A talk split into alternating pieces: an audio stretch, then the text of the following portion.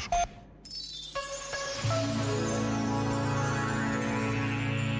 Sobre a afirmação de Jesus, dirigida aos discípulos, Vós sois o sal da terra, escreveu o Papa Francisco. O sal serve para dar sabor à comida. É o ingrediente invisível que dá gosto a tudo. Por isso mesmo, desde a antiguidade, foi visto como símbolo da sabedoria. Uma virtude que não se vê, mas que dá gosto à vida. E sem ela a existência torna-se insípida, sem sabor. Mas Jesus, de que sabedoria nos fala?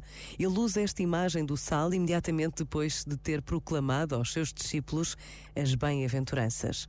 Compreendemos assim que são elas o sal da vida do cristão.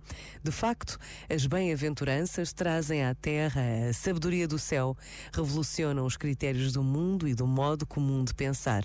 E que dizem elas?